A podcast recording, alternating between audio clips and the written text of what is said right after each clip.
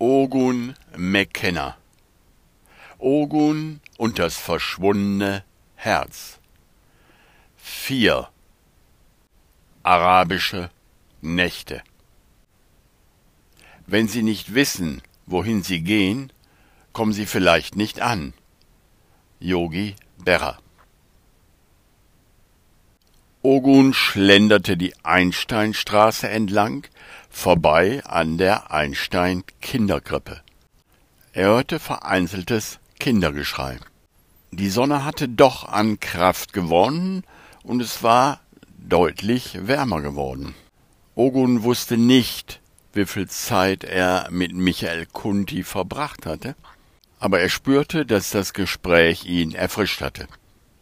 Ogun kannte sich hier nicht aus, aber er hatte vor, einfach noch dreimal links abzubiegen, so dass er einmal um den Block gegangen war, und so musste er wieder bei der arabischen Oase ankommen. Dort war er mit seinem Auftraggeber Richard Wildbolz um 16.30 Uhr verabredet. Ogun trug selten eine Uhr. Er verließ sich einfach darauf, dass das Universum dafür sorgen würde, dass er zur richtigen Zeit am richtigen Ort war.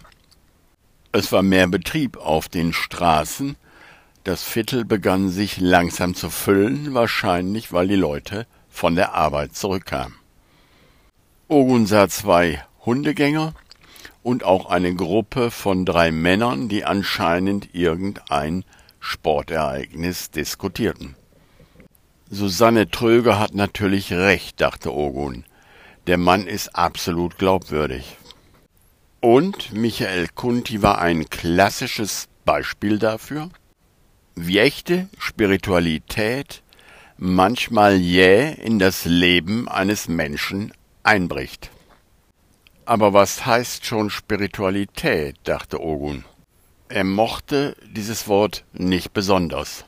Die meisten verbanden damit die Idee, Mitglied in einer Art religiösen Organisation zu sein, Tempel oder Kirchen oder Klöster zu besuchen, an Seminaren oder Ritualen teilzunehmen oder friedlich beim Duft von Räucherstäbchen in einem Meditationsraum zu sitzen. Aber all dies hatte für Ogun nichts mit Spiritualität zu tun. Bei echter Spiritualität ging es nur um die Wahrheit. Es ging darum, das Falsche als falsch zu erkennen und dann zu sehen, dass die Wahrheit sich nie verändert hatte. Und dies hatte nichts damit zu tun, in Zen-Gärten zu haken, sich das letzte Zen-Parfüm zu besorgen oder zum nächsten angesagten Meister zu pilgern. All dies war einfach Mayas Trickkiste, um den Traumzustand aufrechtzuerhalten. Gab es überhaupt jemanden, der nicht spirituell war? überlegte Ogun. Nein, ganz sicher nicht, da alles im Geist stattfand. Und war es nicht ein wichtiger, spiritueller Schritt, Mayas überdrüssig zu werden? Entstand nicht erst hieraus die starke Energie, das starke Verlangen, nicht mehr auf Mayas Trickkiste hereinzufallen und lucide zu träumen? Denn es ging immer zuerst um ein Aufwachen im Traum und nicht vom Traum. Mayas Wundertat oder Mayas Hypnose kann nur so lange wirken, solange es jemanden gibt, der hypnotisiert werden möchte. Solange es eine Traumfigur gibt, die einen freien Willen haben möchte. Und solange es einen Geist gibt, der nicht erkennen will, dass der freie Wille sich nicht darauf bezieht, was ich im Traum entscheide, sondern der freie Wille bezieht sich darauf, wie ich den Traum sehe. Und ob ich ihn ständig scheinbar wirklich machen will oder ob ich als Beobachter anerkenne, dass ein Traum eben ein Traum ist. Und dass ein Traum keine wirklichen Folgen haben kann, und auch die Wahrheit nicht verändern kann. Ogun war wieder an der arabischen Oase angekommen. Richard Wildbolz war bereits da und saß auf der Kühlerhaube seines Ford Mustangs und unterhielt sich lässig mit drei Jugendlichen, die ihn belagerten. Er wirkt selber wie ein großer Junge, dachte Ogun. Und welchen Grund sollte diese erfolgreiche Traumfigur haben, im Traum zu erwachen? Aber dies war natürlich alles nur Spekulation. Denn aus eigener Erfahrung wusste Ogun, dass Erfolg genauso langweilig werden konnte wie Zahnschmerzen oder Liebeskummer. Ogun ging auf die Gruppe zu und sagte Hallo, Herr Wildbolz, schön Sie zu sehen. Ich habe Sie hoffentlich nicht zu lange warten lassen. Nein, nein, sagte Herr Wildbolz jovial. Ich hatte ein sehr anregendes Gespräch mit meinen drei Freunden hier. Also, die Pflicht ruft, sagte er zu den drei Jugendlichen, passt schön auf mein Schätzchen hier auf. Und dabei steckte er dem einen der Jugendlichen einen 20-Euro-Schein zu. Dieser steckte ihn grinsend ein und sagte, keine Sorge, Chef, wir passen schon auf, dass gleich noch alle vier Räder dran sind.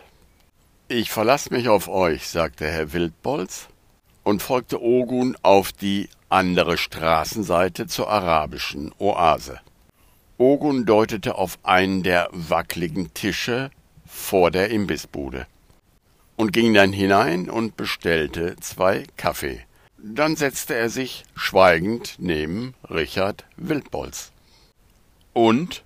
fragte dieser. Sie waren bei dem Fahrer des Organtransportes. Wie hieß er noch gleich? Michael Kunti, richtig? Ja, bestätigte Ogun und nickte. Und? Was gibt es Neues für unseren Fall? Haben Sie neue Schlüsse gezogen? Wieder nickte Ogun und sagte Ja, habe ich. Es gibt zwei Gründe, warum wir uns nicht mehr mit Michael Kunti beschäftigen müssen. Der erste Grund, er ist absolut glaubwürdig. Ich stimme mit der Hauptkommissarin aus Neubrandenburg überein ein absolut glaubwürdiger Zeuge. Aber der zweite Grund ist noch wichtiger.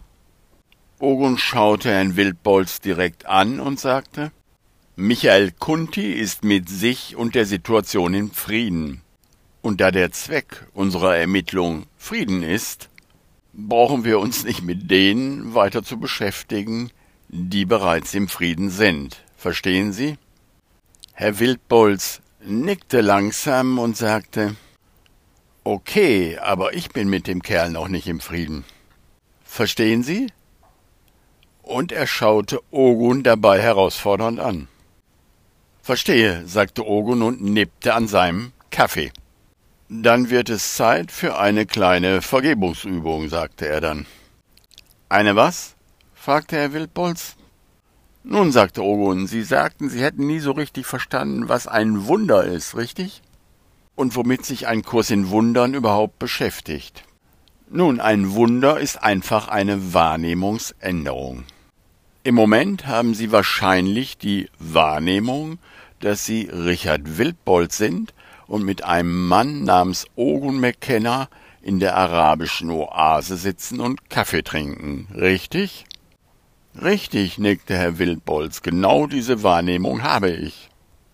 Gut, sagte Ogun, jetzt stellen Sie sich einfach vor, dass Sie nicht die Figur Richard Wildbolz sind, sondern das Bewusstsein selber, in welchem Sie die Geschichte erzählen, dass zwei Männer namens Richard Wildbolz und Ogun McKenna in der arabischen Oase sitzen und Kaffee trinken. Können Sie mir folgen? Herr Wildbolz nickte vorsichtig. Nun, sagte Ogun, wäre dies eine Wahrnehmungsänderung? Sie würden immer noch wahrnehmen, denn Bewusstsein ist gespalten. Aber es wäre eine Änderung, oder? Wieder nickte Herr Wildbolz vorsichtig. Gut, sagte Ogun, Sie brauchen nicht daran zu glauben. Für die Übung reicht Ihre Bereitwilligkeit, dass es auch so sein könnte. Verstehen Sie? Verstehe, sagte Herr Wildbolz. Okay, sagte Ogun, sind Sie bereit, sich von mir durch die Übung führen zu lassen? Sie wird kaum länger als zehn Minuten dauern. Sie werden sehen, der Kaffee wird noch nicht mal kalt dabei. Herr Wildbolz nickte, diesmal entschlossen. Gut, sagte Ogun, dann schließen Sie bitte die Augen und entspannen sich so gut wie möglich. Atmen Sie einfach tief und langsam ein und aus und erlauben Sie allen Muskeln sich zu entspannen. Wenn Sie soweit sind, nicken Sie einfach und dann kann es weitergehen. Als Herr Wildbolz nickte, fuhr Ogun fort. Bitten Sie jetzt einfach innerlich um Hilfe. Um Hilfe bitten heißt einfach, dass man dem Denksystem, dem man bisher gefolgt ist, dem Ego-Denksystem, für den Moment und Zweck dieser Übung das Vertrauen entzieht wenden Sie sich einfach an ein Symbol in Ihrem Geist, welches für Sie die Heilung repräsentiert. Dies kann Personal sein, ein Engel, Jesus, Buddha oder abstrakt ein Licht, das auf Sie scheint, eine Hand, die Sie führt. Bitten Sie dieses Symbol, Sie durch die Übung zu führen auch wenn ich die Worte sprechen werde. Nicken Sie, wenn Sie soweit sind. Es dauerte nicht lange und Herr Wildbolz nickte. Gut, sagte Ogun.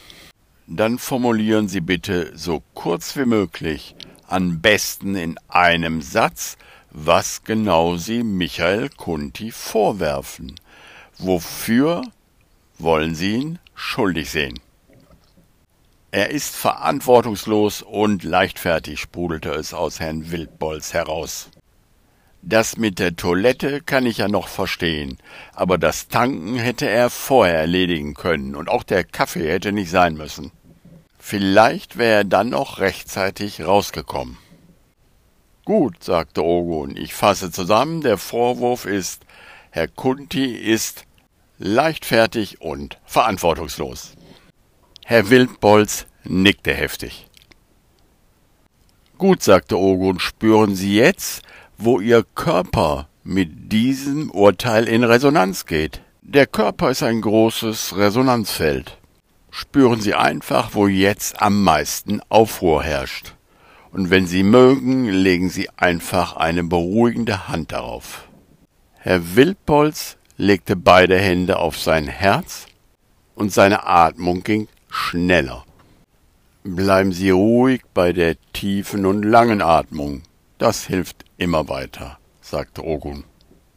Bitten Sie jetzt Ihre innere Führung, Ihre innere Hilfe um Antwort auf folgende Frage. Inwiefern gleicht mein Verhalten dem dieses Menschen? Und lauschen Sie. Als nach einer Weile noch immer keine Reaktion kam, sagte Ogun, lassen Sie mich die Frage noch einmal anders formulieren. Bin ich zu einem ähnlichen Verhalten fähig, jetzt oder in dem, was wir Vergangenheit oder Zukunft nennen, wenn auch vielleicht in ganz anderer Form? Lauschen Sie. Es dauerte nicht Lange, da schluchzte Herr Wildbolz leise auf. Ogun meinte sogar Tränen zu erkennen. Arabische Nächte, sagte Herr Wildbolz dann etwas gepresst. Arabische Nächte. Atmen Sie ruhig weiter lang und tief, bat Ogun. Und jetzt bitte ich Sie nur, sich Folgendes klarzumachen. Das Urteil trifft sie beide, es trifft beide Traumfiguren. Sie und Michael Kunti. Sie sind jetzt am Ort der Wahl. Sie dürfen wählen, das Urteil aufrechtzuerhalten. Aber dieses Urteil wird sie immer beide treffen, das sollte Ihnen klar sein. Sie können aber auch von einer höheren Warte, von über dem Schlachtfeld entscheiden, das Urteil fallen zu lassen. Wenn Sie das möchten, sagen Sie es sich in Gedanken. Ich lasse das Urteil fallen und erlaube meiner inneren Führung für mich die Entscheidung für die Liebe, für Gott zu treffen. Ogun wartete, bis er bemerkte, dass Herr Wildbold sich entspannte. Dann fuhr er fort, da Sie offensichtlich gewählt haben, sich an die Verbundenheit zu erinnern, können Sie jetzt Herrn Kunti im Geiste das sagen, was Sie ihm sagen möchten. Vielleicht möchten Sie ihm danken, dass er Ihnen als Lehrer gedient hat, denn die jetzige Erkenntnis wäre ohne ihn nicht möglich gewesen. Und Sie können auch auf das lauschen, was er Ihnen vielleicht geistig mitteilen möchte. Wie auch immer, öffnen Sie einfach die Augen, wenn Sie die Übung beenden möchten. Ogun nippte an seinem Kaffee und beobachtete die drei Jugendlichen, die immer noch auf der Motorhaube des Ford Mustang saßen. Einer hatte sich sogar mit seinem ganzen Körper auf die Motorhaube gelegt, wobei er die Windschutzscheibe quasi als Kopfkissen benutzte und verträumt in den Himmel schaute. Als Herr Wildbolz die Augen öffnete, schaute Ogun ihn freundlich an und sagte, eine Änderung der Wahrnehmung, nicht mehr, verstehen Sie? Eine Änderung der Wahrnehmung, die durch die Bereitwilligkeit, eine andere Sichtweise zuzulassen, ermöglicht wird. Herr Wildbolz nickte und flüsterte arabische Nächte. Sie brauchen nicht darüber reden, sagte Ogun, wenn Sie nicht wollen, aber Sie dürfen natürlich. Ich unterliege der Schweigepflicht, wie Sie wissen. Nach einer Weile begann Herr Wildbolz leise zu erzählen. Es war in Marrakesch in der Roten Stadt. Vor fünf Jahren, es war Frühjahr, genau wie jetzt. Ich war mit meinem Bruder Henry da. Wir hatten ein sehr gutes Geschäft abgeschlossen. Ein Geschäft, wo beide Seiten profitieren. Verstehen Sie? Das ist das Markenzeichen von Wilhelmischrauben. Win-Win-Situationen, wie man so sagt, haben etwas Erhebendes. Beide Seiten freuen sich und wir feierten abends im Hotel.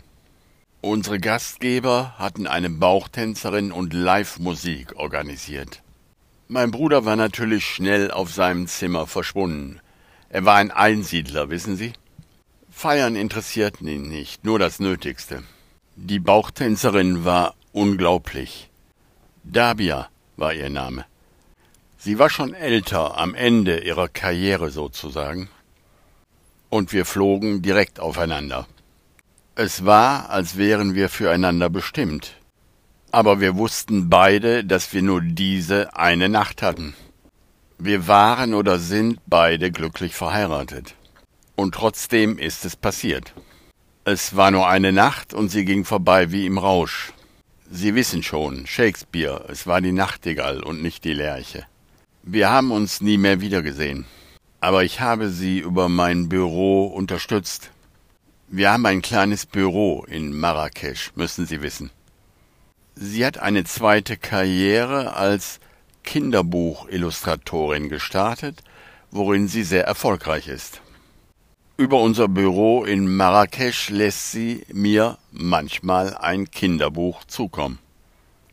Das ist alles, schloss er dann, leichtsinnig und verantwortungslos. Und jetzt sitze ich hier in der arabischen Oase und erzähl Ihnen dies alles. Wie kann man sich so etwas vergeben?